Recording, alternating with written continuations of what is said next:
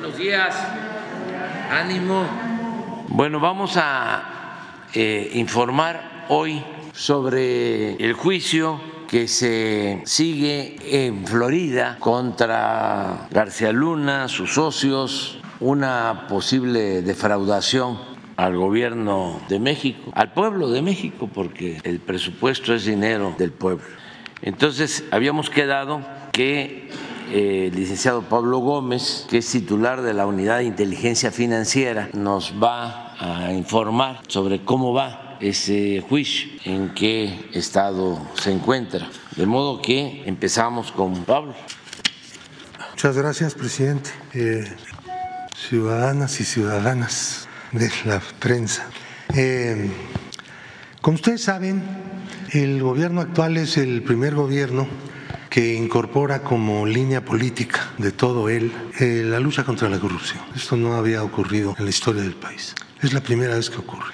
Eh, no se lucha contra un fenómeno aislado, sino con algo, algo, que ya conocíamos desde mediados de los años 50 y que algunos eh, denominamos el Estado corrupto.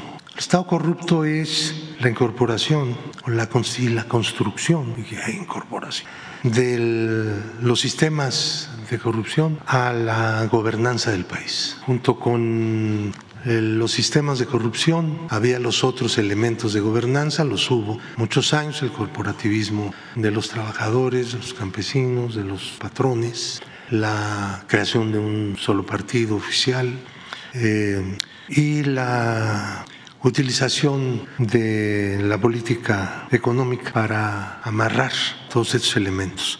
Fue a partir de que se creó lo que después se llamó ramo 23, que son los gastos discrecionales conducidos o constituidos y gastados o ejercidos por el presidente de la República. A partir de ahí en las distribuciones todos los sistemas de corrupción se amarraron a uno solo y se constituyó esto que se conoce como Estado corrupto, que no en cualquier país hay, pero aunque en todos los estados haya cierto grado de corrupción que sube, baja, toman, persiguen, encarcelan y en fin. Acaban de condenar al expresidente de Francia hace unos días. Bueno, el, eh, lugar de la, de la UIF en esa política nueva política para México de lucha contra la corrupción persistente, sistemática, continua. Pues es la prevención y el combate a las operaciones con recursos de procedencia ilícita, que es así como la ley denomina al lavado de dinero, pero también los delitos predicados, los que van asociados a las operaciones con recursos de procedencia ilícita, que son básicamente en dos capítulos, la corrupción, de lo que hablábamos hace un momento, y lo que le denominan crimen o delincuencia organizada. Eh, la unidad de inteligencia financiera opera en el sistema financiero eh, a través de instrumentos que la ley da. La ley eh, constituye lo que denomina lista de personas bloqueadas, en donde la UIF enlista, valga la redundancia, aquellas personas cuyas actividades pueden poner en peligro la estabilidad y el funcionamiento del sistema financiero porque están haciendo operaciones que podrían considerarse irregulares y posiblemente operaciones con recursos de procedencia ilícita.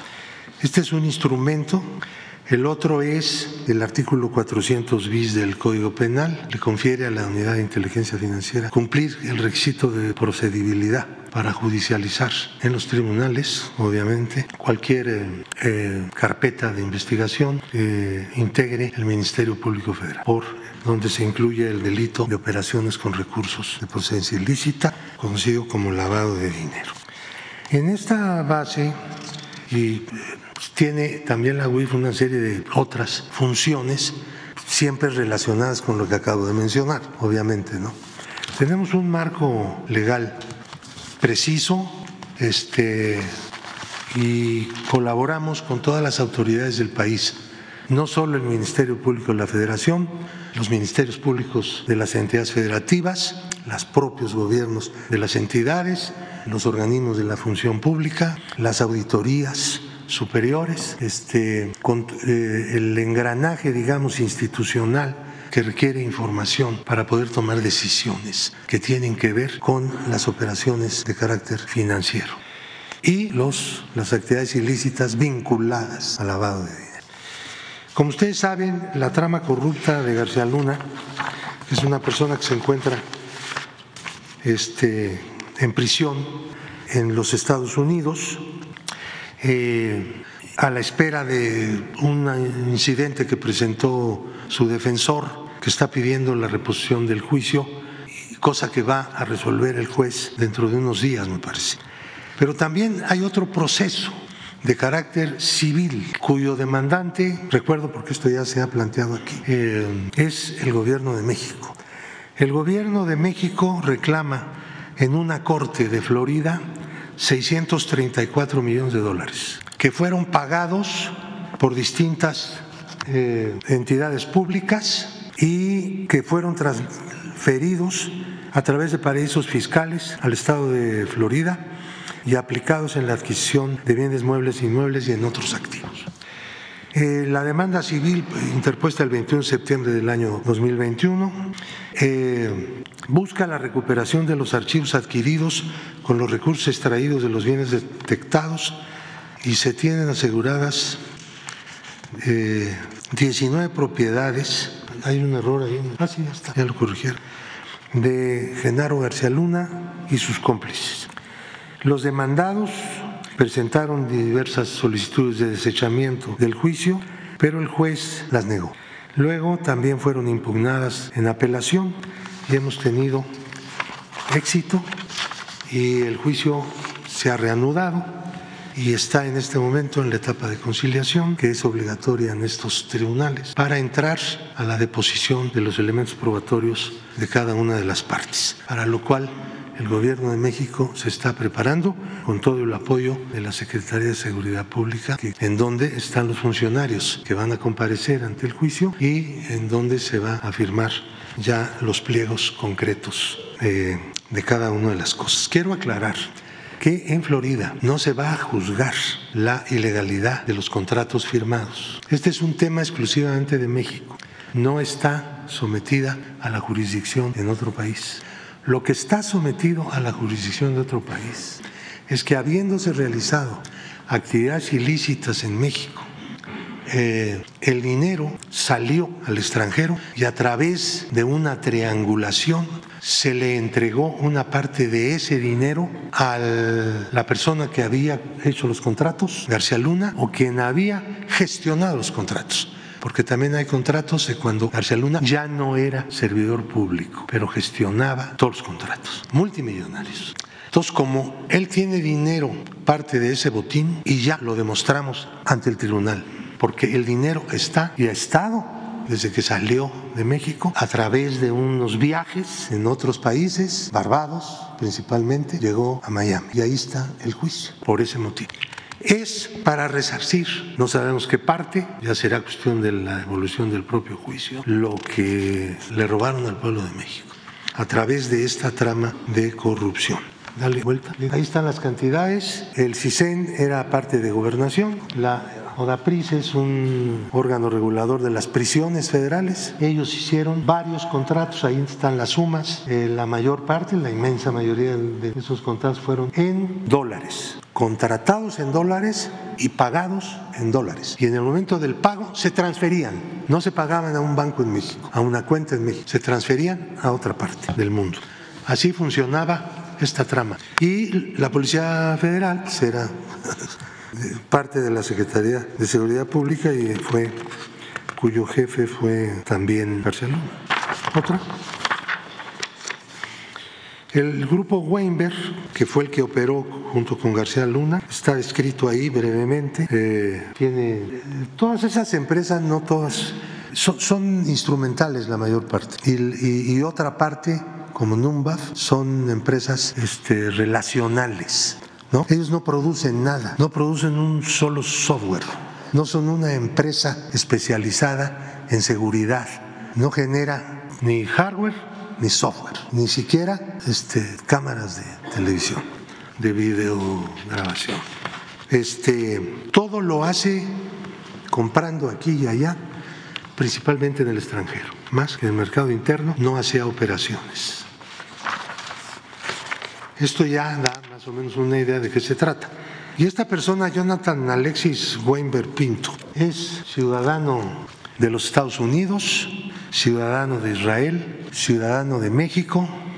Traía el día de su detención un pasaporte polaco, parece que tiene otros pasaportes de otros países, pero fue capturado por la policía española, que había recibido una nota.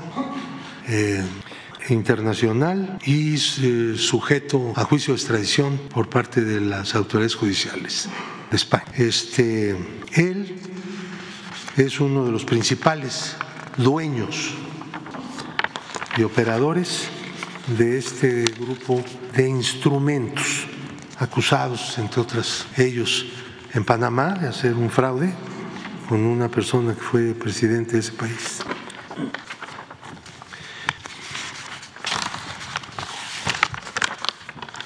Siempre que vengo aquí se me cae algún papel. Entonces, eh, en síntesis, eh, en este momento vamos a pasar, como decía, ah, no, antes de esto quiero reiterar algo que ya se informó, que es el, la recuperación de parte de México de cerca de dos millones de dólares a través de una resolución judicial. Esta resolución judicial la tomó la jueza de la Corte que está viendo el caso, donde está el proceso. Pero como Linda Cristina Pereira Galvez, que es una de las socias principales de, la, de lo que fue en México, Glax Security Consulting Technology Risk Management, que es la empresa García Luna, y de Cristina Pereira Galvez. Eh, ellos fueron como, se negaron a comparecer ante la Corte, eh, se había identificado plenamente y se había asegurado varios departamentos en Miami. El juez ordenó que le entregaran el dinero de los que ya se habían vendido bajo la jurisdicción de la Corte este, y con la aceptación de parte del gobierno de México para liquidar rápidamente esos inmuebles que no le sirven a algún gobierno para nada y sí este, hacer el avalúo y venderlo siempre por arriba del avalúo, siempre, por norma. Y uno que no se ha vendido todavía, en total son alrededor de dos millones de dólares, que ya fueron, la parte líquida fue entregada a la tesorería de la federación y la parte que está, toda el, el departamento que no ha sido vendido, lo será en cuanto sea posible. Entonces, eh, ahora, este este juicio implica la, eh, eh, la participación del gobierno a través de la Secretaría de Seguridad Pública, tanto con los testigos como con la relatoría de los hechos. La Corte tendrá que resolver sobre la base de que, como las empresas que fueron contratadas le entregaron dinero a García Luna, que era el contratante o el gestor, entonces ese dinero es ilícito, así de sencillo. Y por lo tanto, el gobierno mexicano exige que se lo devuelva, porque es el origen del dinero. Y lo que va a resolver la juez es eso. Insisto mucho en esto, que luego entramos en situaciones de falta de explicación o, de... hay muchas explicaciones que no explican lo que hay que explicar y entonces se generan pues cosas. Finalmente quiero decirle lo siguiente para como colofón con el permiso, una cosita. Eh, durante el tiempo de esta administración, es decir, del primero de diciembre de 2018 a la fecha, la Unidad de Inteligencia Financiera ha presentado 540 denuncias ante el Ministerio Público y ha presentado denuncias en forma reactiva, o sea, petición de la autoridad ministerial, en 205 casos. En el último año de 2023 hubo 96 denuncias proactivas, o sea, decididas por la propia unidad, y 70 por petición de la Fiscalía General de la República, que entre otras cosas le solicita a la UIF pronunciamientos. Eso se llama pronunciamiento y la denuncia pues, se llama así denuncia propiamente dicha. De esas personas, de ese conjunto que acabo de hablar de estos años, son eh, 3.115 personas que están en las denuncias y 2.087 empresas o personas morales en general. Eh, las relacionadas con corrupción, que es el tema de, hoy, de ahorita, este, de un total de 245 denuncias durante todos los años, el año pasado presentamos este, de, que abarcaron 1.474 personas físicas y 911 personas morales. De esas, el año pasado presentamos un total de 17 denuncias contra personas físicas y 115, perdón, me equivoqué, un total de denuncias de 115 de personas físicas y 53 de personas morales. Eh, Ahora bien, termino. Este, nada más agregando que la colaboración que tiene la unidad de inteligencia financiera es completa, no solamente con las demás eh, instrumentos de inteligencia del país que pertenecen al gobierno y hay una acción conjunta cuando es indispensable con la Fiscalía General de la República, pero también con las fiscalías de los estados. A ella también se les entrega información, hay una colaboración incluso por escrito, pactada en sus reglas, en sus bases. Ayer Guantier firmamos con la Auditoría Superior de la Federación un nuevo convenio quedamos las partes muy satisfechos y con el Instituto Nacional Electoral se ha firmado un nuevo convenio de colaboración que garantiza que tanto la información de la UIF hacia la autoridad electoral como de la autoridad electoral hacia la UIF corra sin ningún obstáculo y sin ningún problema. Hay un acuerdo completo sobre temas, procedimientos, mecanismos a través de los cuales vamos a fortalecer esa colaboración. Presidente.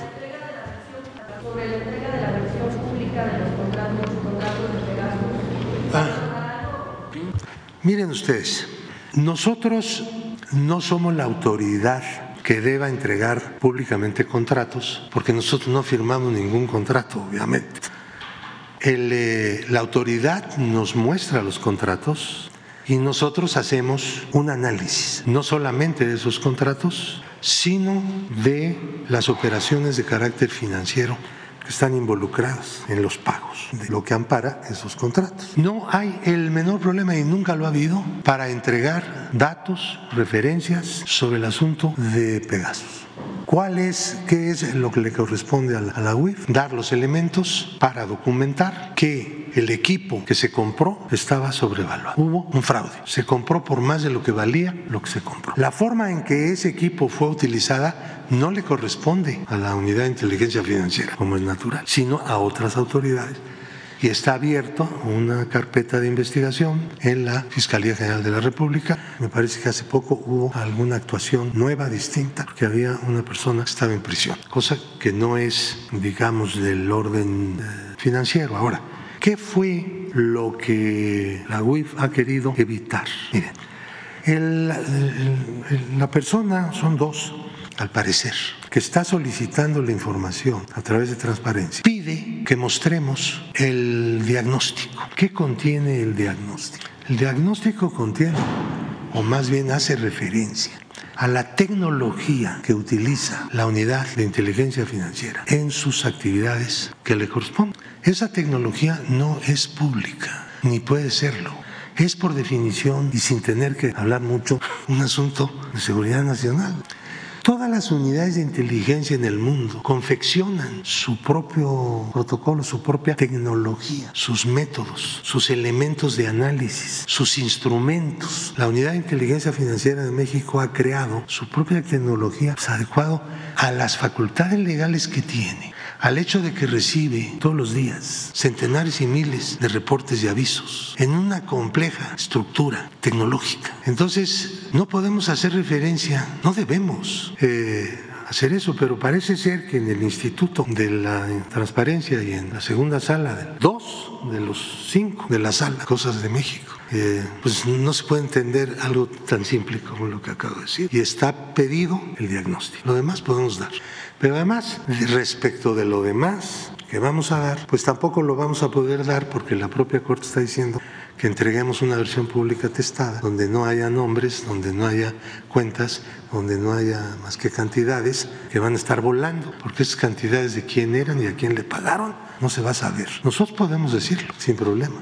la cuestión no es esa, sino es la operación, la tecnología, las cosas que son verdaderamente de seguridad nacional. No podemos hacer eso. Queremos que siga funcionando la inteligencia financiera en México, porque la inteligencia financiera, además de ser muy necesaria para un país como México. Es un sistema mundial, vamos. No es un asunto que cada país este, lo tenga por, deporte o lo que sea, por necesidad muy concreta. Es un sistema mundial y cada unidad nacional tiene su propia tecnología que tampoco se la informa a las demás, porque entonces saldrían, porque no son públicas esos mecanismos y esas formas de llevar a cabo las cosas. ¿Entiendes? Ese es el punto.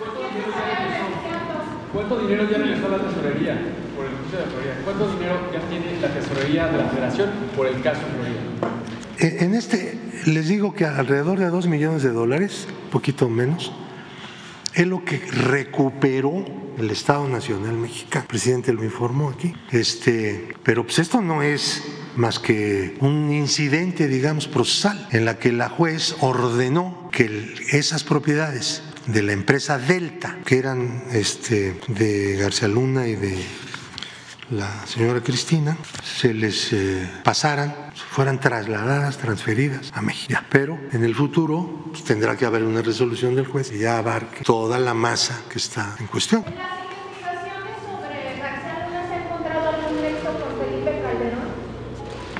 Santiago.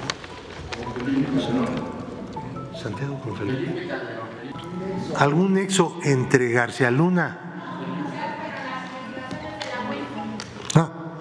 Bueno, en este momento no, no pensábamos hablar de otros casos, pero bueno, podemos hablar en otro momento del caso que fuera. No, no podría yo referirme a eso estrictamente. Vamos a analizar la información de las cuentas que se operaron desde Barbados. Es una cosa que no ha terminado todavía. Vamos a ver quiénes aparecen ahí, porque hay mexicanos.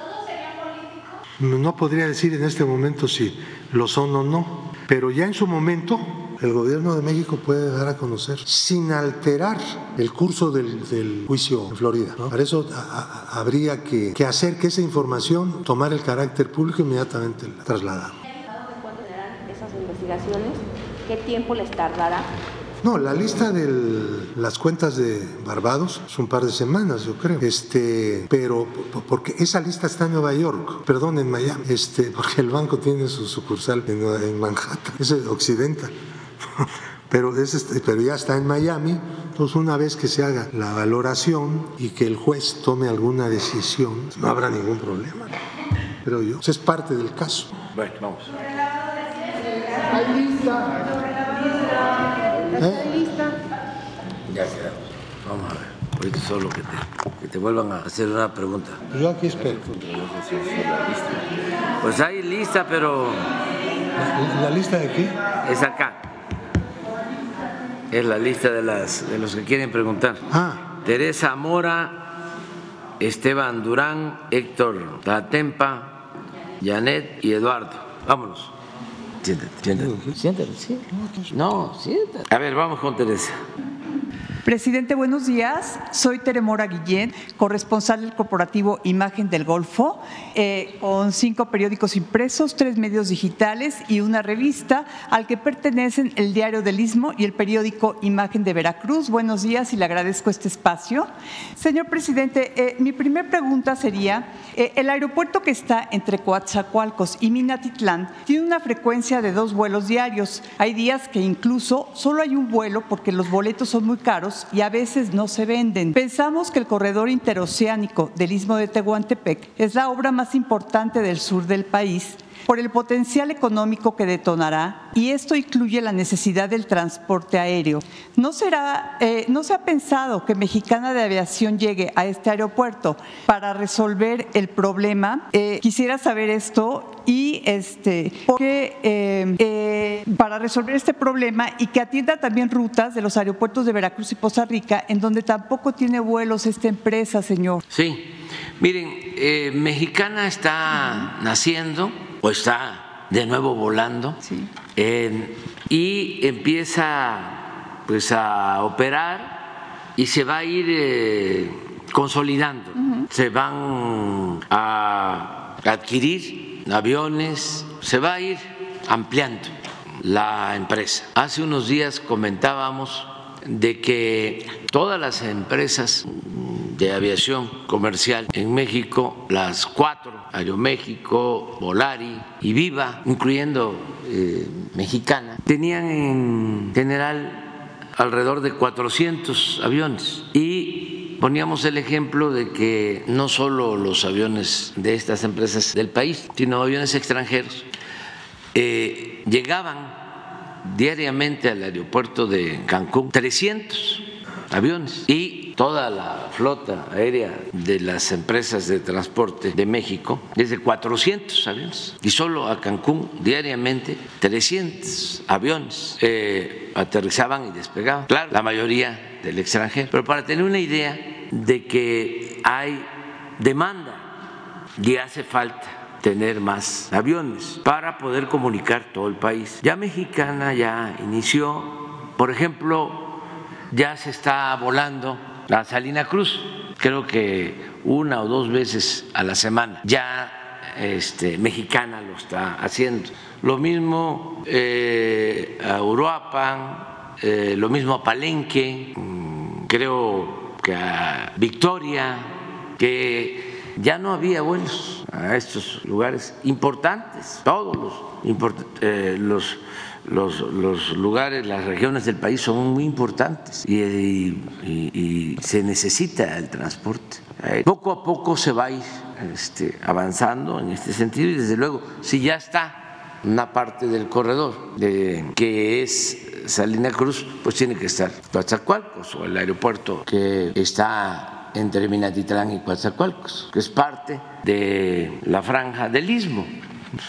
Eh, Poco a poco vamos a ir informando de cómo se va ampliando todo este servicio. Eh, lo mismo mm, pasaba, por ejemplo, en Campeche, un vuelo diario, nada más, para la capital. Y en el caso de Victoria, la capital de Tamaulipas, no había. Ahora hay cada dos días. Ah, sí. ¿Y, y ahora? Diario. Entonces, ahí se va, ¿no? Eh, atendiendo esto. Son decisiones que hay que tomar de fortalecer mexicana y ojalá y se fortalezcan las otras líneas. Eh, no es fácil comprar aviones.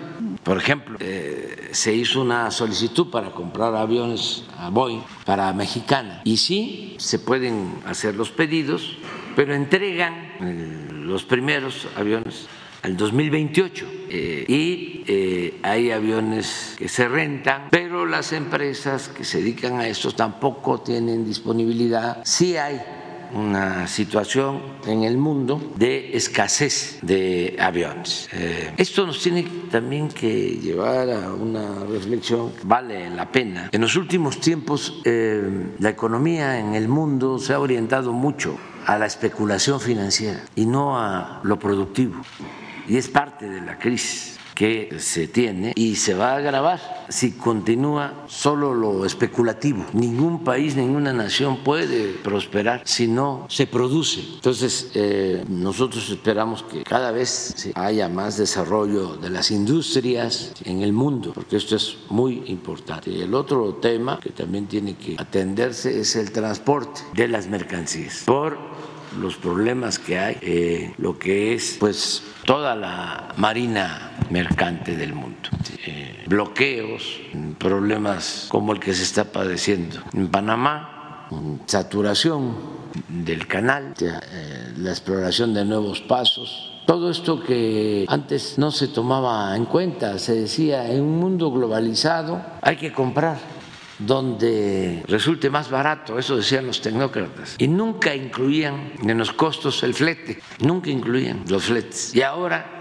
pues es un elemento a considerar, sobre todo en los últimos tiempos que han aumentado tanto los fletes eh, del transporte de las mercancías. De ahí, pues también la importancia de producir en México lo que consumimos, de ser autosuficientes. No necesariamente hay que estar comprando afuera lo que consumimos. En alimentos energéticos es muy importante seguir con la autosuficiencia como política para el país, que lo estamos haciendo en el caso de la producción agropecuaria y también en lo que tiene que ver con los energéticos. Muy bien, muchas gracias, señor. Eh, presidente, productores acuícolas en Veracruz se dicen olvidados por las instituciones de gobierno, ya que la ley de aguas nacionales ubica a su actividad fuera del sector primario y con esto el pago que ellos realizan por el aprovechamiento del agua es más caro, incluso que la actividad de industrias, a diferencia de sectores como la agricultura y ganadería, que hasta reciben subsidios y están sujetos a una menor regulación que los productores de tilapia y truchas.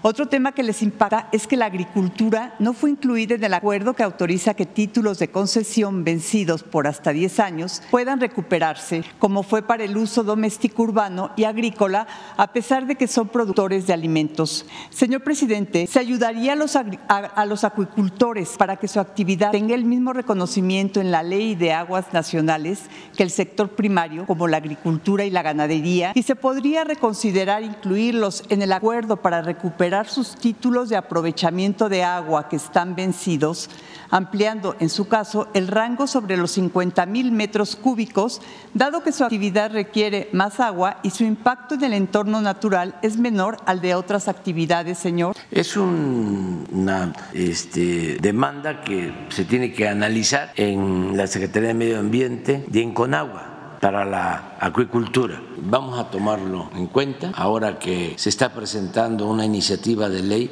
de reforma a la Constitución para el manejo y el uso del agua. Entonces vamos a, a pedirle opinión, bueno, pues al secretario de Agricultura, que tiene que ver con pesca también, a la secretaria de Medio Ambiente y al director de CONAGUA. Muchas gracias, señor presidente. Y mi otra pregunta sería, este jueves, la obra de rehabilitación que había iniciado la Secretaría de Infraestructura, Comunicaciones y Transportes en el puente de Boca del Río, que cruza sobre el río Jamapa, tuvo que suspenderse temporalmente debido a que el tráfico vehicular que se ocasionó colapsó la carretera Antón Lizardo. Desde las personas trataron eh, tardaron hasta dos horas para poder asistir a sus trabajos y escuelas. Esta es la única vía de acceso a Boca del Río y para trasladarse a la heroica Escuela Naval de Antón Lizardo en Alvarado.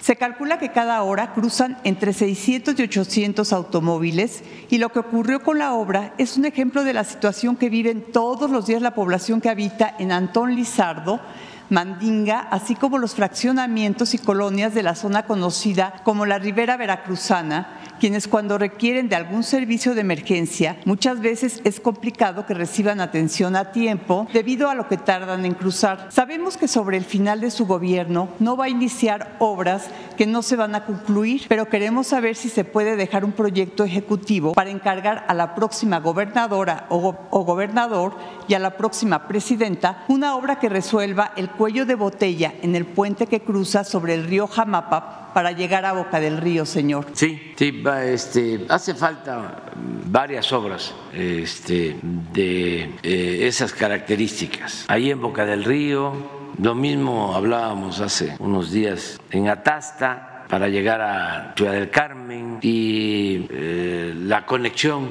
en Nayarit y Jalisco, de Bahía de Banderas y el puerto de, Jalisco, junto a Vallarta, Vallarta. Ahí hace falta también un puente. Sí, es eh, eh, en varios lugares. Sí.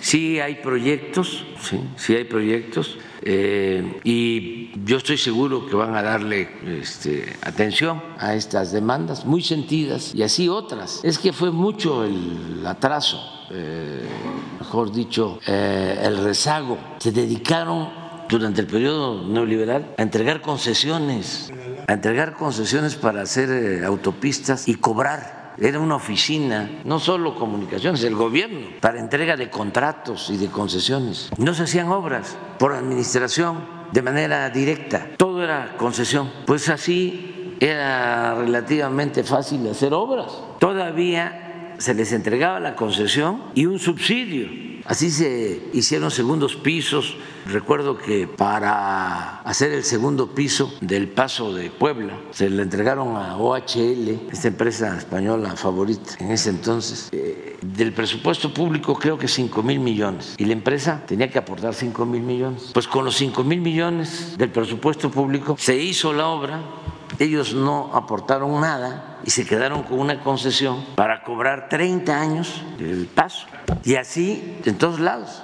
En el Estado de México este, transportarse cuesta muchísimo, porque hay que estar pagando en todas las carreteras. Son eh, dobles pagos de impuestos o de contribuciones, para no hablar de impuestos, porque se paga una contribución para que el gobierno tenga recursos y pueda hacer obras públicas en beneficio de la gente. Pero además de cobrar esa contribución de que se paga, eh, ya sea impuestos sobre la renta o el IVA, hay que volver a pagar cuando se necesita un servicio o una obra. Ese fue el modelo pues, que se eh, impuso durante mucho tiempo, privatizar todo, el agua, la basura, las cárceles, la educación, la salud, pero eso pues afortunadamente ya va cambiando. Nosotros no hemos dado ninguna concesión para eh, cuota, para pago de cuotas en carreteras. Inclusive estamos adquiriendo algunas, como estamos adquiriendo también hospitales que habían privatizado, recuperando todo lo que se está haciendo en el ISTE es volver de nuevo público lo público, porque lo hicieron pedazos, entregaron el ISTE por parte, privatizaron las ambulancias, los quirófanos, las radiografías, los laboratorios, hasta las camillas. Entonces estamos como armando de nuevo este, eh, los servicios del ISTE para que sean públicos. Esa fue la tónica pues durante el periodo neoliberal. Y eso es lo que quisieran que continuaran por eso están enojados. Pero ya se les va a ir quitando este poco a poco. Porque pues está muy difícil que eso regrese. Ustedes creen que va a regresar ese sistema esa forma de gobierno en algunos países del mundo sí está regresando. Señor por último una última pregunta. ¿Cuándo prevé usted que, se verá el auge económico en el corredor eh, interoceánico del Istmo de Tehuantepec? Pues ya este, hay auge económico. Eh, Oaxaca, y tiene que ver con el Istmo, es de los estados del país con más crecimiento económico. Eso es increíble. Estamos hablando de una tasa de crecimiento anual promedio del 13%. ¿Cuándo había visto eso? Bueno, pero ¿qué cosa hay en el istmo ya? Pues deben de estar ahora laborando de 3 a 5 mil trabajadores solo en la construcción de la coquizadora de Salina Cruz.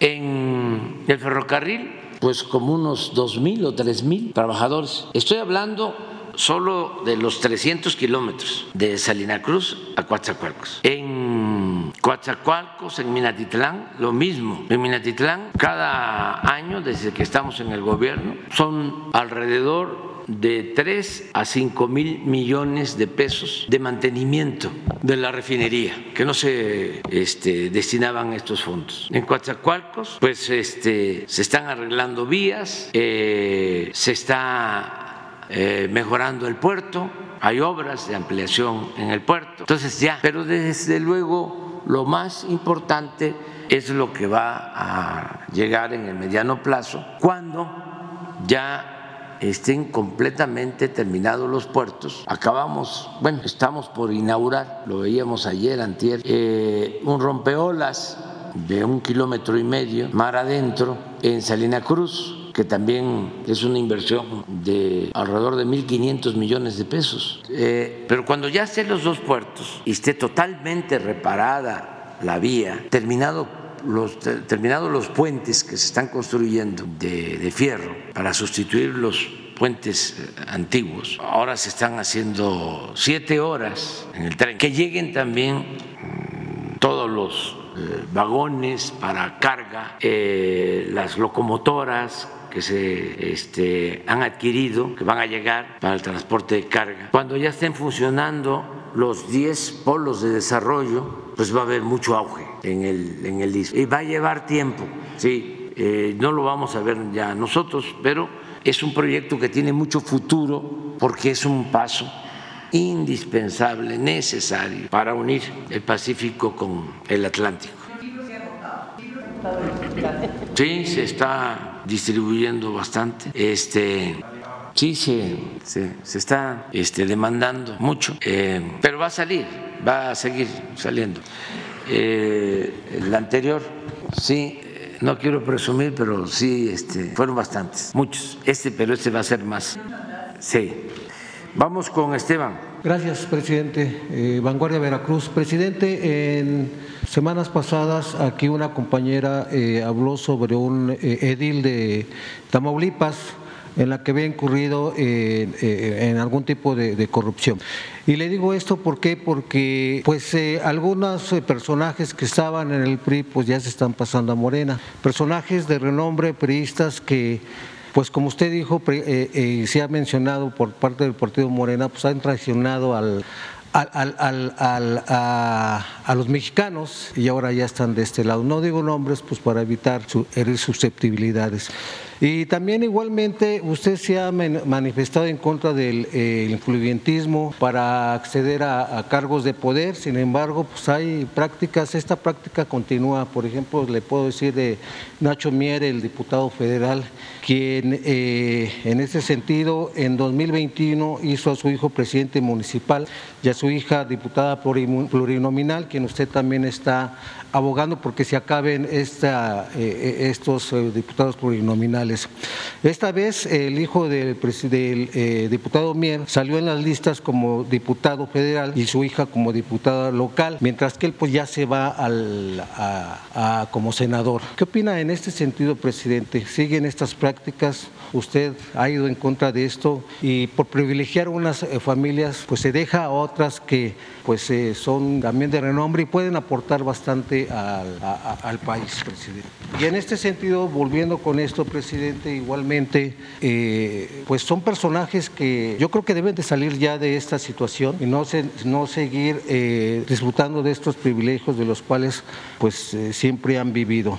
por ejemplo, presidente, le puedo decir también que eh, en diciembre pasado se expuso el caso de José, Samuel Sánchez Reyes, un servidor lo hizo, quien después de muchos años en Pemex en 2023 fue nombrado como director general de, normatividad en hidrocarburos cuando aún estaba la ahora candidata al gobierno, al gobierno de Veracruz, Rocío Nale, como secretaria de Energía. A pesar de las investigaciones por corrupción, nepotismo y enriquecimiento ilícito, a este servidor, eh, pero a este servidor del CENER también se le relaciona con personajes como Leonardo Cornejo Serrano, quien ha sido pieza clave en el proyecto de la refinería de Dos Bocas en Tabasco, así como empresas ligadas a actos de corrupción como Saipen y Construcciones Industriales Tapia, las cuales se convirtieron en socias preferentes de Pemex, Odebrecht y OHL. En este sentido, preguntar si ha tenido información sobre este hecho y sobre todo por qué sigue habiendo casos de funcionarios que aún teniendo este tipo de historial forman parte de su gobierno y siguen eh, siendo, pues haciendo obras insignes, en este caso como la refinería de Dos Bocas, cuando usted siempre ha sido muy reiterativo en combatir la, corrupción. Quizá en ese sentido, pues la eh, eh, no tenga nada que ver, no tenía conocimiento de esto, pero ¿usted qué opina de esto, presidente? Bueno, de las dos cosas opino muy poco. en el primer caso, porque se trata de un asunto político electoral, y no podemos hablar mucho de eso, sí decir que la política es un imperativo ético y que es un noble oficio y que para ejercer la política, como para ejercer el periodismo, se requiere de principios, de ideales, de honestidad. Eso es lo que puedo decir y también agregar que el principal problema del país era, digo, la corrupción, que sigue habiendo, pero ya no es el principal problema. Entonces, que hay que combatir la corrupción en todas sus expresiones, hay que desterrar la corrupción, hay que purificar la vida pública del país. Y lo otro, pues este, si hay un funcionario así, seguramente ya eh, fue investigado por la Secretaría de la Función Pública. Nosotros no toleramos la corrupción, no establecemos relaciones de complicidad con nadie. Y acerca de lo que estás expresando de dos bocas, estoy seguro que el secretario de la Función Pública va a tomar nota y nos va a informar. Eh, quedan pocos meses de su mandato, presidente. ¿Usted pedirá eh, más investigaciones al respecto? No se permite la corrupción. Eh, tan luego hay una denuncia, se investiga y si hay elementos, se turna a la fiscalía. Eso es lo que hace Pablo y estamos obligados a hacer todos, porque de lo contrario nos convertimos en cómplices. Si tenemos una información, sea de quien sea, porque no hay impunidad, se envía a la Fiscalía. Es lo mismo que el caso que estás planteando. La Secretaría de la Función Pública va a revisar Nada más que este, se tiene que tener elementos, se tiene que tener pruebas, no se puede hacer un juicio sumario, no se puede este, promover un linchamiento público, no se pueden hacer montajes como los que hace Lore de Mola o el periodista este premiado de Estados Unidos, Tim Golden este, Loreta ahora fue a entrevistar a un jefe de una banda que le dijo que este, yo había recibido o me habían entregado recursos o habían aportado a la campaña del 2006, ¿no? y este y todo un gran este, despliegue informativo, pruebas, no están las pruebas. ¿Y para qué ese montaje este, de manera eh, ridículo? Este, un encapuchado, pero además eh, que tiene que atravesar sierras, me dicen, ¿no? Para poder llegar a donde está el campamento de eh, este grupo y del jefe del grupo. Yo creo que eso este, lo hizo ahí donde tiene su hacienda, aquí en Valle de Bravo. Debe de tener ahí, de hecho, este, como los ¿cómo se llaman los sets? Sets, ¿no? De televisión, de ahí de Televisa, con donde decía lo de García Luna y todo. Este, él es el que tiene que dar una explicación cómo es que se hizo tan millonario, tan rico y sus vínculos con García Luna. Eso es lo que tiene que explicar. Están muy molestos. De hecho, hay una carpeta de investigación contra este funcionario, presidente, es eh, por este ilícito de enriquecimiento inexplicable, es la FE diagonal FEMCC, guion Ciudad de México, diagonal 2023, ya como. Sí, lo que hacemos es que le pedimos a la función pública para que también le solicite a la fiscalía cómo está este asunto, cuál fue este, el resultado de la investigación, si te parece. Sí, presidente. Eh, igualmente, hablando eh, eh, con el tema electoral, hay un gran descontento también allá en la región de Tehuacán, Puebla, en donde hay señalamientos muy fuertes respecto al cacicazgo de la familia Celestino, que por muchos años ha amedrentado a la comunidad indígena de Coyomeapán. Actualmente está tomada la presidencia municipal ante el reclamo porque desde el 2011 la familia gobierna el municipio.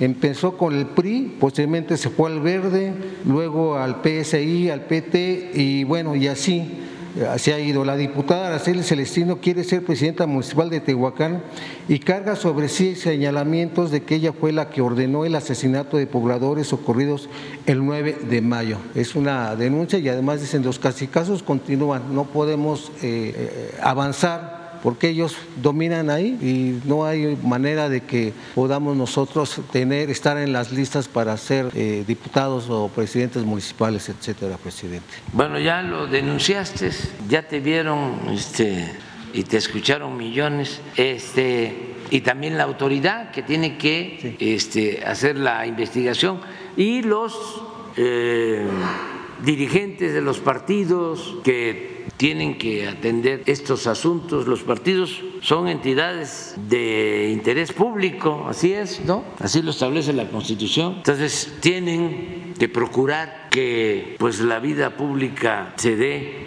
con transparencia y con honestidad, sobre todo que los que busquen los cargos tengan ideales, tengan principios, deseos de servir, no de servirse. Y ahí tiene que ir este, avanzando, se va avanzando.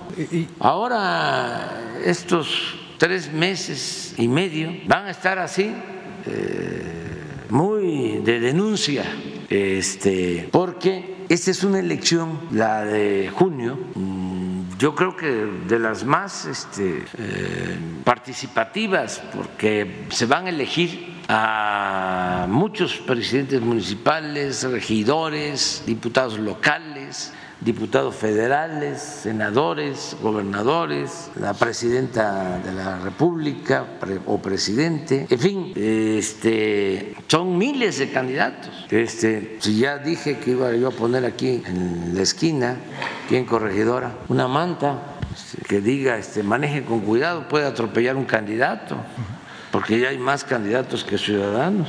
Este, está en apogeo lo de las candidaturas. Y eh, hay que buscar que sean muy buenos candidatos, pero también hay que entender que este, pues es una lucha legítima y unos quieren y este, no salen, se enojan, se molestan. A mí cuando me robaron la presidencia, no, cuando nos robaron la presidencia en el 2006, porque Calderón no ganó, se robaron los de la mafia del poder. Finalmente. Eh, la presidencia, me dijo un campesino de Michoacán después, ganaste, pero no saliste. Entonces, son estos tiempos.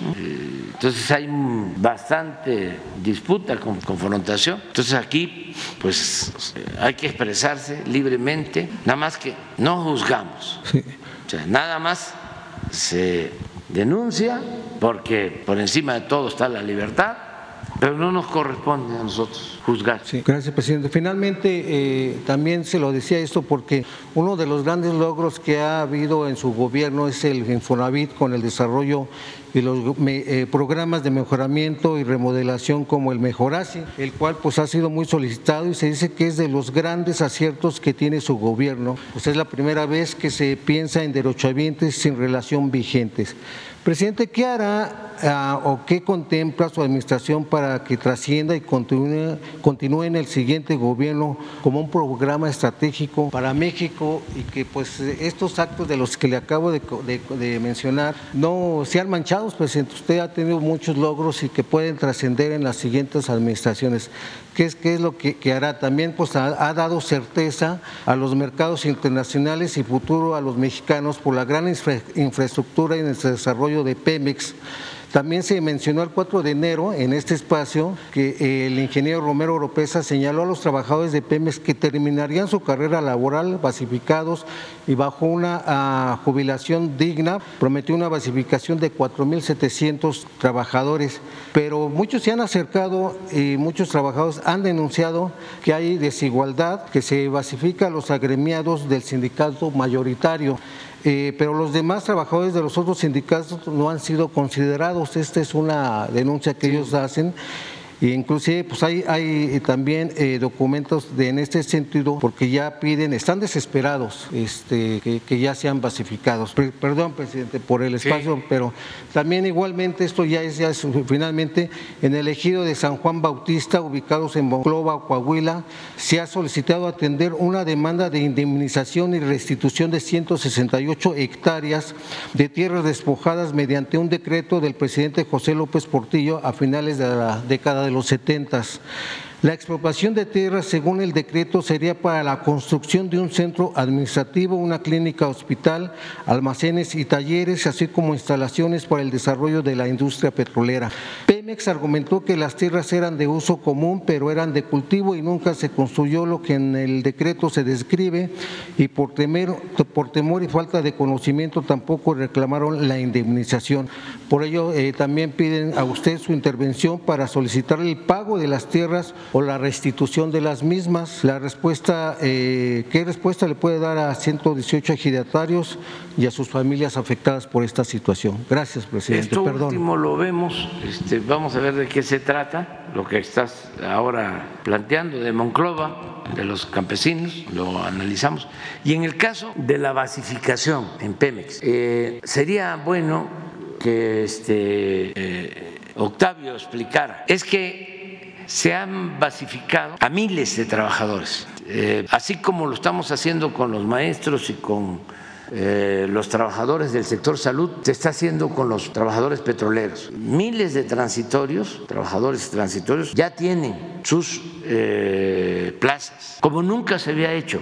A ver si lo más pronto posible, Octavio nos puede dar el dato de cuántos trabajadores petroleros en el tiempo que llevamos han obtenido sus bases, sus plazas. Sí, sí, pero, pero este, es un hecho sin precedente. Se, han basificado muchísimos y hay eh, peculiar, extraordinario, único, que en todas esas basificaciones se ha dado preferencia a la antigüedad. Incluso eh, costó trabajo convencer a los líderes sindicales, pero la instrucción que dimos y se está cumpliendo es que se tomara en cuenta la antigüedad para evitar a los recomendados que eh, con poco tiempo de trabajo ya obtenían las bases. Porque en el contrato colectivo esta es eh, una prerrogativa del sindicato y llegamos al acuerdo de que sí íbamos a basificar siempre y cuando se respetara la antigüedad y lo logramos pero son de las cosas que no se saben mucho. Por ejemplo, estoy seguro que no se sabe que hemos basificado en el tiempo que llevamos en el gobierno a más de 900 mil trabajadores de la educación. Eso nunca había sucedido. Bueno, sí lo sabe la gente, lo sabe la gente, tan lo saben que ahora este, los extrabajadores ferrocarrileros nos están tomando las vías este, del tren del Istmo y del tren Maya Sí, pero ¿saben de cuándo es eso? De la época de Cedillo. Pero yo entiendo que como fueron despojados, como fueron maltratados, son damnificados de la política neoliberal y están viendo que ahora se atiende a la gente y hay justicia y más ahora que ya este, saben que ya estoy terminando y como hemos ayudado a campesinos, pues nada más les devolvimos a los ya 40 mil hectáreas. ¿Dónde? Un gobierno neoliberal. Si querían desaparecer, esa fue la, la última iniciativa que quedó pendiente de Calderón, desaparecer elegido. Este, Salinas reformó el artículo 27 para privatizar las tierras ejidales, ponerlas al mercado y, y comunales. Y este, este otro reaccionario de Calderón, este, eh, además eh, con una carga ideológica conservadora, eh, completamente enemigos del ejido y este, contrarios al general Cárdenas, llegan al gobierno, igual que Fox, ¿no? acabar con el ejido. Entonces, nosotros pues hemos podido hacer justicia agraria. Bueno, desaparecieron la Secretaría de la Reforma Agraria durante el periodo neoliberal y eh, más de la mitad del territorio nacional es propiedad social, son ejidos, son comunidades. Claro, ahora ya este, se volvieron ejidatarios eh, potentados porque pusieron al mercado las tierras ejidales. Entonces entiendo mucho que campesinos, que obreros, imagínense, ferrocarrileros despedidos, porque Cedillo privatizó los ferrocarriles. Calderón despide 40 mil trabajadores electricistas de un plumazo y eh, ahí están los trabajadores electricistas, estamos ayudándolos en la medida de lo que podemos, pero así hay muchísimos damnificados del periodo neoliberal. Pero esto es lo que manda Octavio. 24 mil. más. Para el año 2024 se tiene proyectado basificar 4.700 trabajadores transitorios. Total, del 2019 al 2024, 30.000 basificaciones. Sí, sí, es que el criterio para la basificación es la antigüedad. No hay un trabajador que no eh, tenga que ver con el sindicato Sí, pero a todos se les está atendiendo. Sí, sí, sí, pero también los otros. Estamos cuidando de que había transitorios, esto también eh, sucedía y sigue sucediendo todavía porque no terminamos, en el sector salud de 10, 20 años. Mm, tenemos casos, hay hasta un video, a ver si te lo manda, de un señor que llevaba 40 años, creo, laborando por contrato y me daba las gracias porque recibió su, su basificación. No sé si este, por ahí lo deben de tener, que no quise que se pasara porque eh, lo veo de mal gusto. O sea, no voy a andar yo aquí presumiendo, apantallando. Sí, uno de PM, creo que sí lo tienen. Mire, ponle. El 22 de junio de 1972, hasta la fecha nunca he faltado a mi trabajo. Estoy con este documento que me hace referencia que ya no soy transitorio, que ya estoy contrato definitivo. Y para esto me ampara, ampara mi familia, se vive una vida pues de aprendizaje, mi plataforma querida, Nojosh Alfa.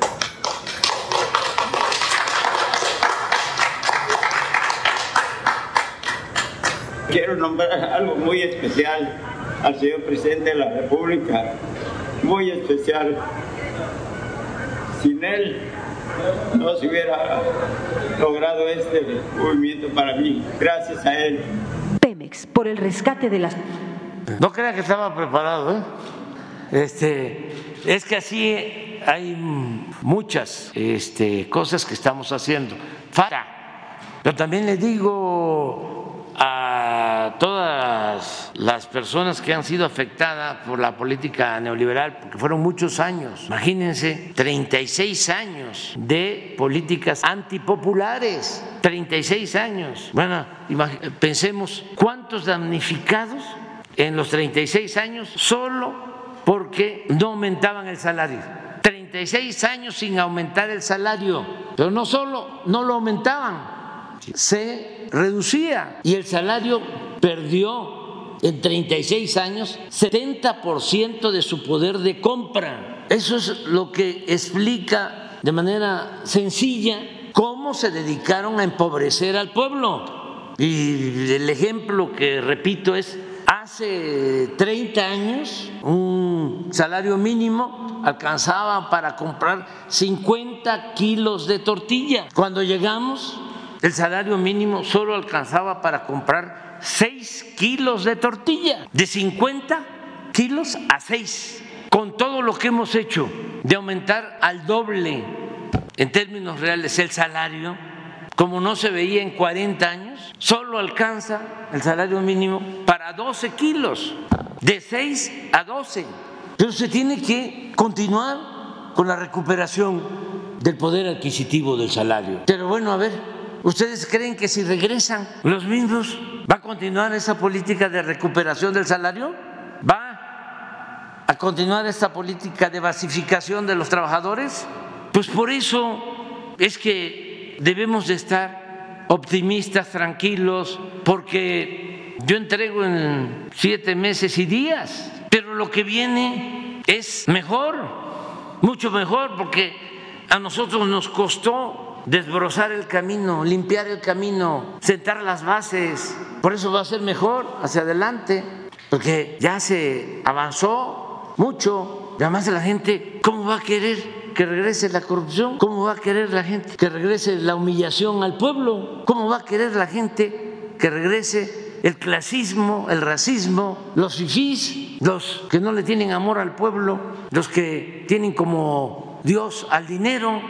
Ya que ni sean ilusiones, está bien, ¿no? Que este, hagan su lucha y hasta está bien la guerra sucia, no pasa nada. Nos hacen lo que el viento a Juárez. Este, es, pues es su derecho y vivimos en una democracia. Imagínense si eh, viviésemos, como dicen algunos, en una dictadura, estaría Loré de Mola haciendo este reportajes eh, calumniosos y todos los medios, ¿no? porque pues no he visto el Universal y este, también por salud mental no los leo mucho, pero este, si lo vemos, este, estoy seguro que este, es un cuestionamiento. Si vemos uh, el Reforma, igual. A ver, ponlo nada más. Este, pon el financiero. Miren, el Reforma, frenan el tren Maya. ¡Ah! ¡Qué notón! ¡Qué noticia! ¿eh? Pero es Junco, ¿no? Y este y Samarripa, que es eh, el camarada Samarripa, que del Partido Comunista se fue al conservadurismo, ¿eh? Samarripa, sí, el de Reforma. Sí fue. Fue miembro del Partido Comunista, ¿no? Activísimo. Sí. Dirigente juvenil, pero este, ¿cómo se le llama eso? En la religión es Pues ahora se dice chapulineo. No, no. Pero antes se decía conversos, ¿Eh? pero converso, pero tiene que ver más con la religión, que cambia de una religión a otra es converso. Pero bueno, pues se puede decir converso político, ¿no? Este, pero eh, un viraje completo. No es el único caso. ¿eh? Este, me acuerdo que Roger Bartra fue director del Machete pero del machete revista. del Machete Revista del Partido Comunista. Y ahora es Krause, es del equipo de Krause, de la ultra derecha. Castañeda también fue. Ah, Castañeda es otro caso, sí. Fue del presidente Fue del Partido Comunista francés. francés. Con del- había- co- ¿Cómo se llamaba? llegó a México Sí. y se inscribió en el Partido Comunista Mexicano. Y cuando se formó el PSUM, Ya- dijo que ya no quería, Sí. que ya no le gustó, Y ahora es asesor, que él era más duro. es asesor del bloque este, conservador y no puedo decir... Era asesor del Frente Farabunto María. Sí, estuvo entrenándose como guerrillero en No era guerrillero, pero era llevador y traidor. No, no, no, no, pero se, no se uniformaba. Sí, sí, así como se puso del uniforme. eh, no, se puso el uniforme. Hay una portada, búscala de, de proceso. De Castañeda, Sí, con el uniforme de guerrillero en Cuba. O sea, ya ves que eso de los uniformes, ¿eh? a veces que vamos nosotros de gira y hay sol y vamos con los ingenieros militares, me dan mi gorrita. Le digo, no, no, no, no, mejor un sombrero. Este, porque eh, eh, Calderón también cuando mm, declaró la guerra, ¿no? se puso un chaleco eh, así y su gorra, el chaleco le quedaba grande, parecía el comandante Borolas, este, y fue allá a pegarle un palazo, un garrotazo al avispero y meternos en un gran lío. Aquí está el Universal, hasta, mira, mira, el Universal. No, si no, son predecibles, las ocho columnas. Así era en el gobierno anterior. ¿En cuál gobierno? A ver, otro. Ah, mira, no lo sabía. Sí, y era este del machete, pero además, cuando yo estudiaba en ciencia política, había una revista muy buena que se llamaba Historia y Sociedad y la hacía él con, con Semo. Enrique Semo, él colaboraba. Bueno, los dos. Bueno, era Sí. Semo este, se mantuvo. Enrique, le mando un saludo y un abrazo a Enrique. Y este, este se volteó, chaqueteó. Ese es mejor término lugar de comer. Chaqueta, digo cha- chaquetero.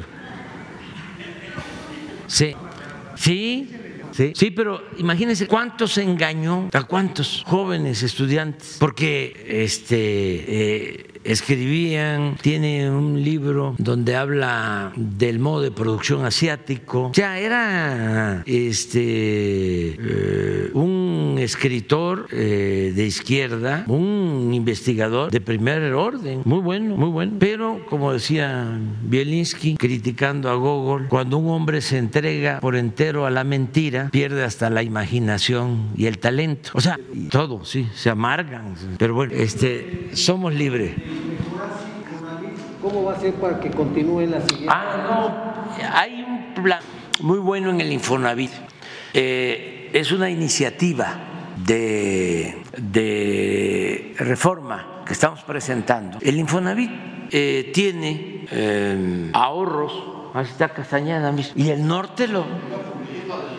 En aquel tiempo, cuando este, el norte es el reforma, porque muchos no lo saben, El norte es el que inicia en Monterrey, es el periódico de Monterrey, es de Lo Junco, un periódico conservador completamente, muy reaccionario. Y llega Salinas a la presidencia y les da facilidades, para decirlo elegantemente, para que eh, eh, constituyan el Reforma en la Ciudad de México. El periódico Reforma nace con Salinas en la Ciudad de México, con todas las facilidades. Pero este, esta foto debe ser de, pues por allá, por los años 1980, cuando todavía eh, Jorge tenía ideas progresistas. Y, ¿eh?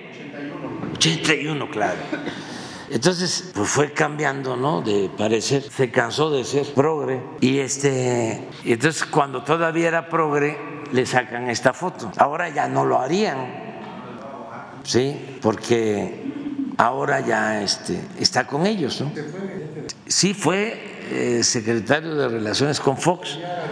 Sí, y ahora está este, como asesor del bloque conservador. Ahora este, Reforma no lo toca con nada, ni con el pétalo de una rosa. Pero bueno, este. Ah, hablaba yo de que el Infonavit tiene un ahorro actualmente de las cuotas de alrededor de 800 mil millones de pesos. Entonces, uno de los planteamientos que se está haciendo es que parte de ese recurso hacia adelante, el Fonavit lo destine a la construcción de eh, viviendas y que eh, esas viviendas se les entreguen a los trabajadores aun cuando no tengan eh, muchos años de trabajo, que se les empiecen a entregar y que esos trabajadores, vamos a decir, eh, ya eh, tienen su empleo, un trabajador eh, se inscribe en el Infonavit al año, a los dos años, ya tiene derecho a tener una casa, esto para los jóvenes sobre todo, y recibe la casa en renta, pero pagando el 30% del costo comercial de la renta. Se queda a vivir ahí y ya a los 10 años ya puede pagar a precios justos su casa y le descuentan lo que aportó pagando la renta. Es un programa que va a ayudar muchísimo y ya se tienen los fondos. Lo que pasa que ya a nosotros no nos da tiempo, pero estoy seguro que el próximo gobierno lo va a echar a andar. Van a venir del Infonavit a explicar este programa porque está en las reformas a la Constitución que estoy proponiendo. Entonces, eh, esto tiene un efecto multiplicador porque es trabajo. Este, bueno, primero, es garantizarle la vivienda a todos los jóvenes este, que se casan y necesitan su vivienda. Y hay posibilidades de construir miles de viviendas, porque es bastante el dinero que se tiene ahorrado. Y se va eh, recuperando siempre ese dinero, ya está estudiado. Eh, se le garantiza la vivienda, pero además eh, se pueden construir hasta un millón de viviendas por año, un millón. Y esto significa muchísimos empleos en la industria de la construcción. O sea, tiene un efecto multiplicador, porque nosotros hemos logrado crear muchos empleos impulsando la industria de la construcción con inversión pública y esto no se puede detener. Entonces hay que seguir invirtiendo en la industria de la construcción porque tiene la ventaja la industria de la construcción que se generan muchos empleos, se reactiva pronto la economía y en este caso se hacen viviendas para los trabajadores. Es un plan muy interesante que va a ayudar bastante. Vamos a, este, pedirle al director del Infonavit, van a venir, ¿no? Que nos explique sobre eso que estás planteando. Eh, eh, está para fundamentalmente el Infonavit, pero se estaba viendo la posibilidad de hacerlo también para el FOBIST. Eh, en el caso del Infonavit es porque tienen este fondo y entonces sí es un fondo que va creciendo porque tiene un rendimiento financiero, pero podría utilizarse el fondo con este otro propósito sin que se afecte la economía, las finanzas del Infonavit. Lo van a plantear. Ya nosotros no nos este, o sea, ya, ya no podríamos, y, pero sí va a quedar como una propuesta y yo creo que sí se va a llevar a la práctica. fallo de la COFESE. Ah, muy bien, sí. Está condicionando la, la compra a ciertas... Ah, sí. No, pues no, si yo ni esperaba que aprobaran, este, pero fue un avance. Es que eh, para los que nos están viendo, escuchando, se compraron plantas de una empresa española famosísima, muy mencionada aquí en la mañanera, Iberdrola, porque era una empresa es una empresa eh, predilecta de los gobiernos neoliberales de México. Se le daban muchas facilidades. Bueno, para beneficiar a esa empresa se modificó la constitución, se reformó la constitución, a esa empresa y a otras. Pero esta tenía muy buenas relaciones con políticos del más alto nivel. Los jóvenes eh, no este, saben, pero por eso lo menciono, para que se interesen y este, conozcan cuando menos la historia reciente del país, porque la historia es la maestra de la vida, decía Cicerón, y el que no sabe de dónde viene no va a saber hacia dónde va, sobre todo los jóvenes que eh, quieren dedicarse al noble oficio de la política o al periodismo a cualquier rama de las ciencias sociales, de la política. Cuando gobernó Salinas, eh, fue cuando se intensificó más la privatización. Me decía un jovencito que siquiera la privatización, un adolescente. y le dije, pues es convertir lo público en privado.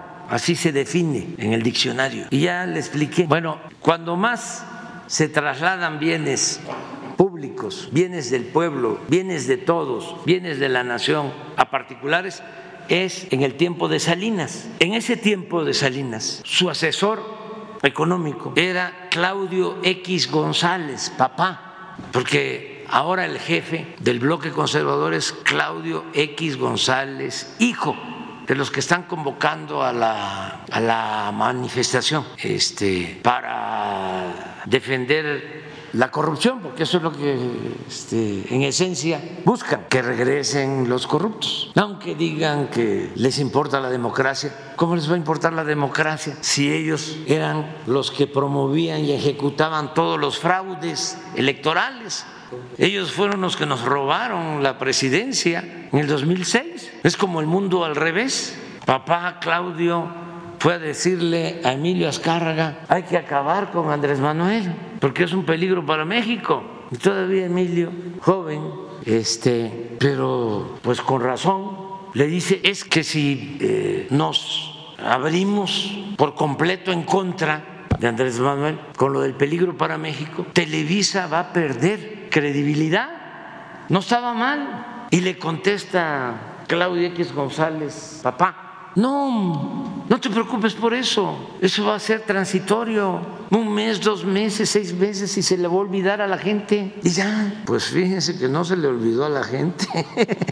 Pero esos son los de la marcha. Bueno, el asesor económico de Salinas era Claudio X González. Y en ese entonces es cuando entra Iberdrola y entran las empresas particulares para quedarse con la industria eléctrica nacional que un buen presidente, Adolfo López Mateos, había nacionalizado en beneficio del pueblo de México. Bueno, pero ¿quién era el cerebro asesor principal? Porque Claudio, papá, era asesor económico, pero el asesor principal, una especie de Rasputín en los pinos, para los jóvenes es señor eh, francés mexicano, José Córdoba Montoya.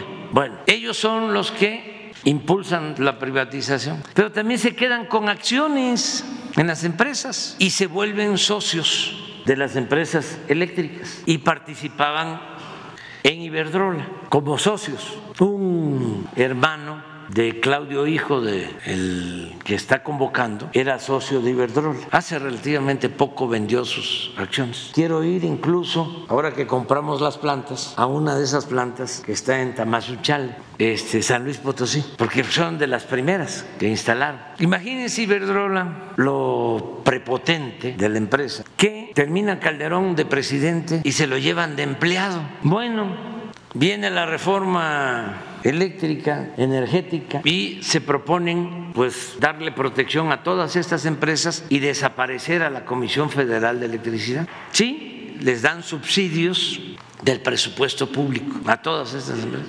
Entonces empezamos con el nuevo gobierno a ver cómo rescatamos la industria eléctrica. Qué difícil, qué complejo, porque este grupo tiene el control del Poder Judicial de México, jueces, magistrados, ministros, empleados de Iberdrola y de otras empresas. En eso estábamos cuando me dice el secretario de Hacienda, Rogelio Rodríguez eh, Ramírez de la O, fíjense que hay la posibilidad de comprar plantas de Iberdrola después del pleito porque yo hablé con el señor y ya cuando me insistí, me insistía de que era legal, legal, legal, legal. Mire, ya, independientemente de eso, ustedes nos ofendieron. ¿Cómo se van a llevar de empleado al presidente de México, aunque haya sido como haya sido? O sea, este, es una falta de respeto a México, porque aunque haya ostentado el cargo, estuvo de presidente, es mucha prepotencia llevárselo de empleado a trabajar a su consejo de administración. Calderón había estado de secretario de energía. Entonces, pues ahí se terminó el diálogo, no fueron buenas las relaciones, pero cuando me dice Rogelio, Ramírez de la O, que es un extraordinario secretario de Hacienda, muy eh, ecuánime y también un buen servidor público que piensa en los intereses del pueblo, de la nación. Y me dice, hay esta posibilidad, quieren vender, no sé si 10, 11, ¿cuántas? 13 empresas los Iberdrola, que si nos interesan. Sí, sí, ¿saben cuánto estaba ya generando la Comisión Federal de Electricidad con toda la camisa de fuerza que le pusieron, porque ataron a la Comisión Federal para que no generara energía. Las plantas de la Comisión Federal de Electricidad, incluso las hidroeléctricas, que producen energía limpia, barata, renovable no las consideraban estratégicas y no les permitían despacho, es decir, que subieran su energía a la red de distribución. Si una termo, una hidroeléctrica eh, tenía capacidad para producir energía con cinco turbinas, eh, solo operaba una de las cinco. O sea, toda la infraestructura subutilizada, legalmente controlada por todas las reformas que hicieron para favorecer y que le compráramos la energía a las empresas particulares, con subsidio, a precios elevadísimos. Entonces, cuando me dicen que van a vender 13, este, le digo sí, porque ya la comisión estaba generando 38% de toda la energía eléctrica, 38%. Y aún cuando tenemos un plan de rehabilitación de las hidroeléctricas y se están construyendo. Termoeléctricas nuevas, estamos eh, ya en la segunda fase de la construcción de una planta solar que va a ser la más grande de América en Sonora, aún así apenas íbamos a llegar al 51%. Ahora con las plantas que se compran, aproximadamente 6 mil millones de dólares, para que vean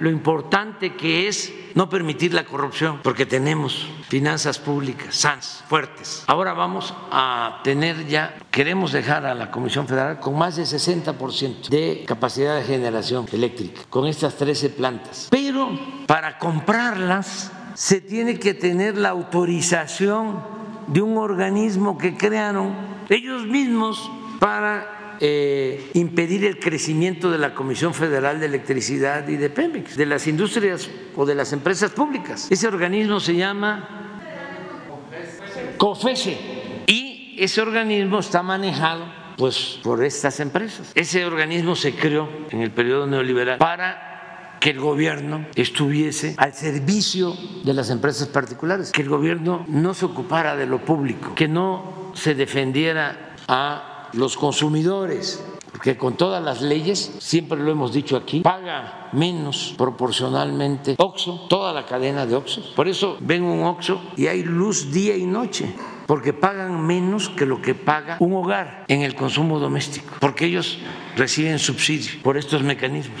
Entonces, milagrosamente, ayer o antier, la COFESE, ayer autoriza la compra. Ah, claro, limitaciones de que las plantas no pasen a la Comisión Federal de Electricidad, porque si no la Comisión Federal de Electricidad se convierte en un monopolio. ¿No? Ese es el, el argumento, la excusa. Entonces, vamos a buscar un mecanismo para cumplir con la ley, con la COFES, que no espero que espero que no dure mucho, porque ya estamos planteando en las reformas que desaparezca, porque eso es contrario al interés público. Son de esos organismos que se crearon, todo ese andamiaje que se estableció durante el periodo neoliberal para proteger intereses particulares por encima del interés público. Le quitaron a la Constitución toda su esencia social y pública. Modificaron el marco legal para beneficio de una minoría. Ya lo hemos dicho y lo voy a seguir diciendo, en 36 años de neoliberalismo o neoporfirismo, nunca llevaron a cabo una reforma a la Constitución para beneficiar al pueblo de México. No hay ninguna prueba de que hayan reformado la Constitución para beneficiar al pueblo. Todas las reformas que hicieron, muchas, fueron para mantener privilegios y crear nuevos privilegios para una minoría rapaz. Por eso son las nuevas reformas constitucionales que estamos enviando, para regresarle a la constitución del 17 su espíritu público y social. Pero bueno, ya se logró. Ah, y fíjense lo que es la política y el servicio público. Me había peleado con el señor del Iberdrola y ya cuando firmaron el acuerdo me dio un abrazo con él porque este yo estoy aquí para buscar el beneficio del pueblo. No estoy aquí para pelearme sin ton ni son. Yo no odio a nadie, no tengo enemigos, ni quiero tenerlos, nada más tengo adversarios. Y dicho sea de paso, se portaron bien porque cumplieron. Ahora les vamos a pagar el día 26 de este mes. Y quiero que, el, a ver si el 27 ya voy a, a, una planta. Si no es ahora porque viene la veda después, pero ya este, se está por cerrar la operación. Pero sí fue un buen paso y le agradecemos a los de la COFESE también. ¿Qué mecanismo pueden buscar, presidente? Eso lo están viendo los eh, técnicos y los servidores públicos, los economistas de Hacienda, son muy buenos. ¿eh? El secretario de Hacienda, Rogelio Ramírez de la O, me ha ayudado muchísimo. Saben, así para los que les gustan los títulos académicos obtenidos en el extranjero, Rogelio es el primer mexicano eh, que obtiene doctorado en economía en Cambridge. Imagínense nada más lo que es el actual secretario de Hacienda. El anterior, el que sustituyó, era el cuñado de Concuño de Salinas. No sé qué grado tenía, a ver, pero no creo que doctorado en economía en Cambridge. Era, se llama González Anaya. A ver, búscalo, porque una de esas hasta tiene más grado este. Harvard, ¿qué? ¿Maestría o doctorado? O este curso metralla. Doctor. Doctor también en economía en Harvard. Desprestigiando a la UIF acerca de que eh, una persona que está lavando dinero eh, está diciendo que está, está apoyada por la UIF. Es un empresario y tengo la grabación donde él está hablando por teléfono para que inviertan. Pero esto es, pues es muy malo porque los empresarios están diciendo que como el gobierno pues está apoyando a los que están lavando dinero. No. Pues quería darle yo toda la. Pero esa es este, sí, esa es este calumnia. Este, este hombre, sí, no, no, no, no, no, no, no, no, no es porque sea mi amigo. Es que ese es un hombre honesto, recto. Eh, fue dirigente estudiantil en el 68, estuvo en la cárcel y siempre ha sido un hombre consecuente.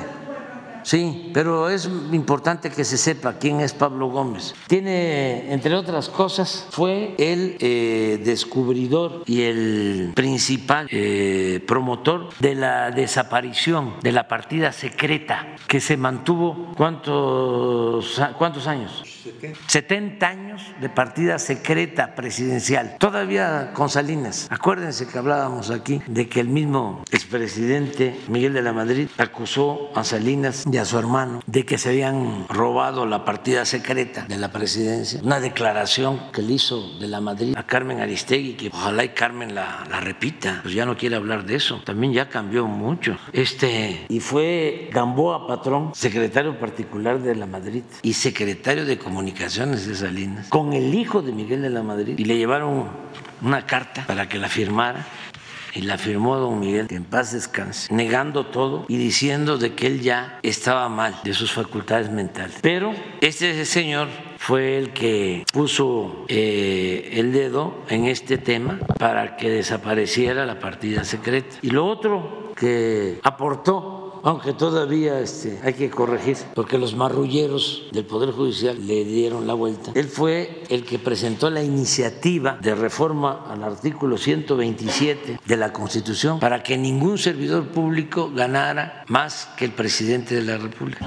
Sin embargo, le dieron la vuelta a los del Poder Judicial y ganan cuatro veces más los ministros que lo que yo gano. Pero ahora vamos de nuevo con otra reforma, al 127, para ser más precisos. Este, y que no puedan, bajo ninguna argucia legaloide, violar la Constitución. Entonces van a hablar porque, pues, además estamos viviendo un momento estelar en la historia de México, estamos transformando, garantizando libertades sin censura, estamos llevando a cabo esta transformación y nos debemos de felicitar todos amigos y adversarios, todos tenemos que felicitarnos por estar llevando a cabo esta transformación de manera pacífica, una transformación profunda, algo que era indispensable, porque no podíamos continuar con la decadencia que se venía padeciendo, lo que dejó como fruto podrido la política neoliberal, neoporfirista, la política de pillaje. Entonces, esta transformación es buena para todos por eso me gustó la entrevista que dio Carlos Slim, hablando con toda libertad,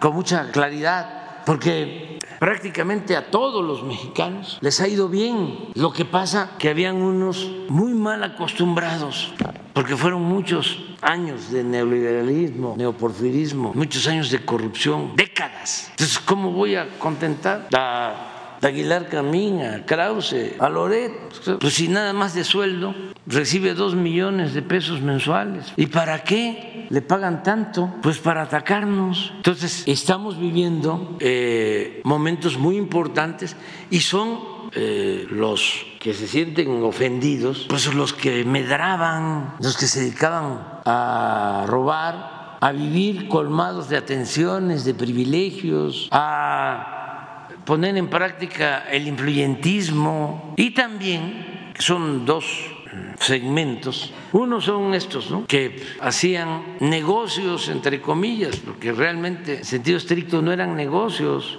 porque no obtenían ganancias razonables, saqueaban, eh, asaltaban pero bueno, ese es un segmento. Y el otro, pues son los conservadores de siempre, que esos hay que este, eh, considerarlos porque no es necesariamente por cuestión económica. Eso sí es un asunto ideológico. Hay mucha gente conservadora en el país, millones. Siempre han habido eh, gente que no entiende o no acepta ninguna razón de ningún tipo. En las familias, otro día me contaron de unos hijos, una familia de clase media alta o alta que los hijos son simpatizantes, ya grandes, este, simpatizantes del movimiento, pero jóvenes, ¿no? Y los papás los corrieron, porque los papás conservadores, pero y odiadores, de los que, como decía uno, no quiero ya seguir escuchando esa voz, qué bueno que ya se va a terminar el gobierno, pero ya no quiero escuchar esa voz, ya no quiero que, que, este, que haya mañaneras, pero en familia porque el conservador es muy fanático, muy fanático. ¿Mande? ¿Populares y criollos modernos? Sí, pero vienen de tiempo atrás. Este, son los panistas, panistas. Panistas, panistas, familias panistas, panistas. Este, pues conoce uno, pues, gente es así. Una vez les voy a contar una cosa que ayuda, porque eh, estas conferencias tienen como propósito crear conciencia, informar, orientar politizar, con respeto y sin ánimo de, este, de ofender a nadie, ¿no? Pero la vida pública tiene que ser cada vez más pública y tenemos que ser muy transparentes, porque una de las características del conservadurismo es la hipocresía, o sea, se ocultan las cosas, se es racista, pero no se expresa. Por ejemplo, nos enteramos del racismo del que estaba en el INE, el hijo de nuestro amigo y maestro Arnaldo Córdoba, de Lorenzo, porque, ah, él va a ser el orador el domingo, claro porque le grabaron una llamada con su segundo. Entonces en la intimidad, pensando que no lo estaban grabando, empieza a este, ofender a unas personas de Guanajuato, de comunidades indígenas que habían ido a verlo y le habían planteado algo. Y él empieza a imitarlos, a burlarse de ellos, de que eran este, indígenas, pero le sale el racismo. Entonces, eh, eso era muy común antes, la doble moral, el doble discurso, la hipocresía. Y ahora como pues eh, se ventilan más las cosas, pues afloran este, las identidades, lo que realmente somos todos. Entonces, hay una anécdota que tiene que ver con, con, con mi familia, se las voy a contar. Este, pues como saben, mi compañera, mi esposa, Beatriz, es pues eh, de clase media, de Coyoacán, de familia, este, vamos a decir, aristocrática, no necesariamente rica, porque es distinta la oligarquía que la aristocracia, pero del centro de Coyoacán, su familia. Entonces, eh, además, no es porque sea mi compañera, mi esposa, pero es muy inteligente, mucho, muy inteligente. Eh, doctora en letras, escritora, investigadora, nivel 2, y de repente, eh, como es una familia conocida, Gutiérrez Canet, Coyoacán, se encuentra el cronista de Coyoacán, no sé si sea el mismo, ¿eh? además, si es el mismo, yo le ofrezco disculpa y que no se preocupe, ¿eh? que yo entiendo perfectamente esas cosas. Se encuentra el cronista de Coyoacán, que ya me imagino, ¿no? Su pensamiento, con el tío de, de Beatriz, y le dice, oye, qué gusto verte, qué inteligente, qué inteligente, Beatriz, que la conocí, niña, qué inteligente qué inteligente. Pero lo que no entiendo, ¿cómo fue que se casó, se emparejó con este hombre? ¿Cómo fue eso? Pues sí, como dice Aguilar Camín, ¿no? que él es de Chetumal, yo soy de Tepeitán, pues, este provinciano, aldeano, naco. Bueno, eso es bastante común, nada más que antes se ocultaba, se ocultaba y ahora sale y qué bueno que se abra este debate, porque por ejemplo yo sostengo que los europeos no nos trajeron la civilización, que en México florecieron grandes civilizaciones hace miles de años. Bueno, yo sostengo que no hay razas y me gustaría que se abriera el debate. Creo que hay culturas y sostengo que México es una potencia cultural en el mundo por su pasado, por su historia milenaria, por el México profundo, por la civilización sometida por siglos, pero por esas grandes civilizaciones los mexicanos somos excepcionales en el mundo. Son muy pocos países los que tienen la grandeza cultural de México. ¿Y eso cómo se expresa, cómo se refleja? Pues que tenemos un pueblo trabajador, que decían antes que el mexicano era flojo, indolente, falso. Ahí está el ejemplo de los migrantes, nuestros paisanos, que por necesidad y por falta de oportunidades se tuvieron que ir a buscarse la vida a Estados Unidos. Envían 63.300 millones de dólares al año a sus familiares. Esas remesas son la principal fuente de ingresos de nuestro país. Si el pueblo de México fuese un pueblo flojo, indolente, no saldría adelante en ninguna parte. Pero eso va acompañado de otra cosa que viene también de lejos, la fraternidad del mexicano, la solidaridad del mexicano, el no olvidarse de sus familias. Por eso la grandeza cultural de México. Nos debemos sentir orgullosos de ese pasado fecundo, extraordinario, glorioso. Entonces es bueno el debate. Decir, oye, ¿por qué me sales clasista? A ver, ¿cuáles son tus argumentos? ¿Por qué me sales racista? ¿Cuáles son tus argumentos? ¿Por qué si vienes del pueblo, desprecias al pueblo, ¿por qué te conviertes en ladino? ¿A qué le tiras? ¿A poco no está bueno el debate? Abrir el debate sobre esto. Vámonos a desayunar. ¿Quedan pendientes?